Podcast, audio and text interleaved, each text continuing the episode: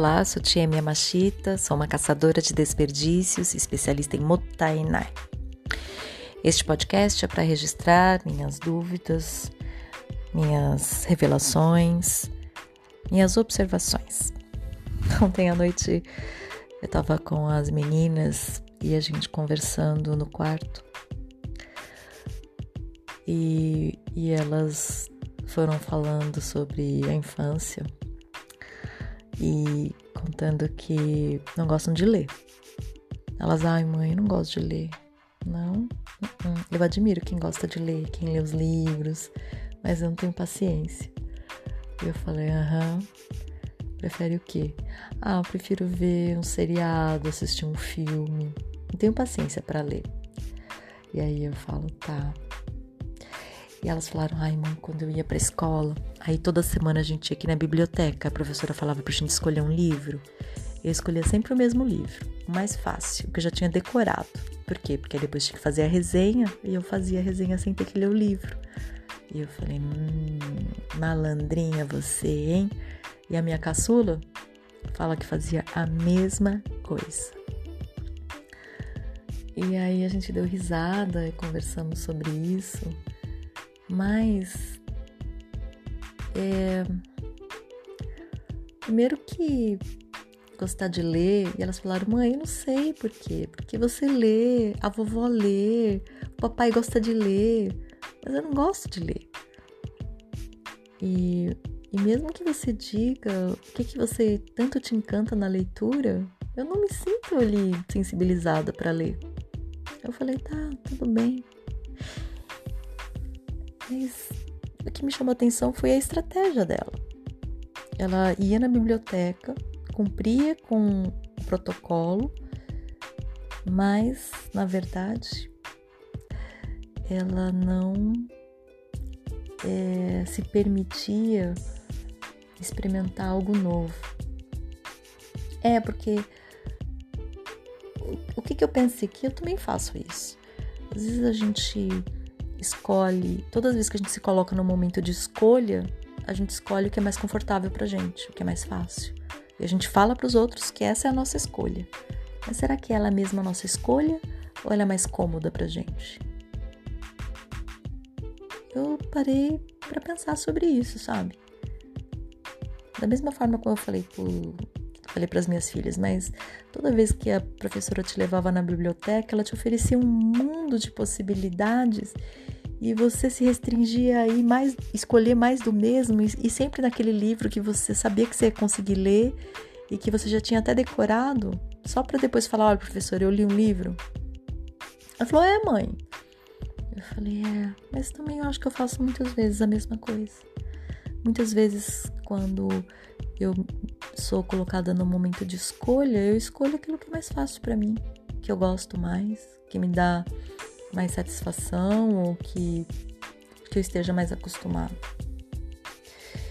E que tá tudo certo, mas também às vezes a gente precisa se permitir as surpresas, a, a coisas novas. É, quando, por exemplo, eu assinei o podcast Clube da Música Autoral, não sei se você conhece, tem no Spotify. Clube da Música Autoral, é um podcast que conta histórias de músicas. O que mais me chamou a atenção é que não é um estilo único, ele simplesmente conta boas histórias de músicas. E desde que eu me tornei sócia e estou patrocinando, uma forma de patrocinar para que esse trabalho continue, eu estou apostando nisso, nas surpresas que ele me traz, porque a cada temporada ele conta história de 10 músicas ou 10 cantores, né, a partir das músicas. E ele gosta de boas histórias. O Gilson De Lázaro e o Cocão, que são os produtores, eles gostam de música. Eles acreditam que a música salva.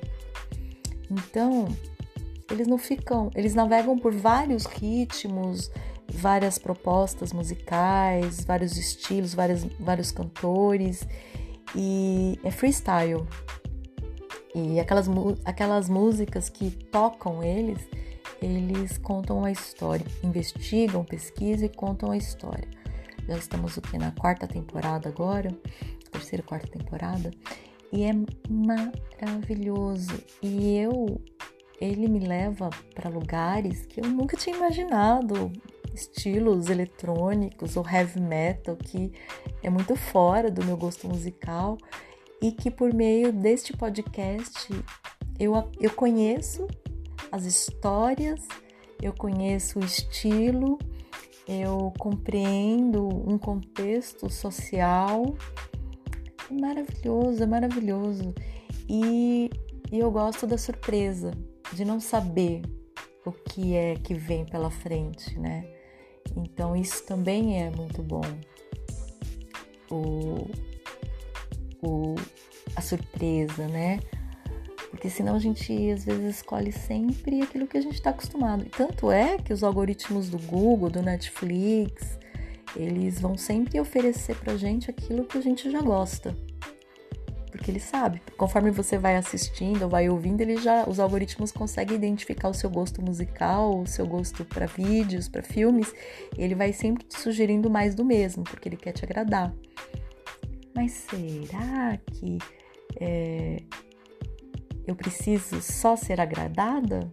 Acho que não, que a gente também precisa aprender coisas novas e se deparar com situações diferentes, com músicas diferentes, com vídeos diferentes, né, com seriados diferentes. Então, eu sempre gosto de, de uh, alguém que me traz algo novo, inesperado, né, como o podcast Música da, Clube da Música Autoral, ou quando, por exemplo, os meus jovens me trazem um, um filme novo que eles estão gostando, é uma enquete que eu faço e que me move por amor a eles, a também ouvir, a também conhecer. Eu acho que é uma forma de sair da bolha, porque senão a gente fica muito condicionado numa bolha social que nos limita a visão.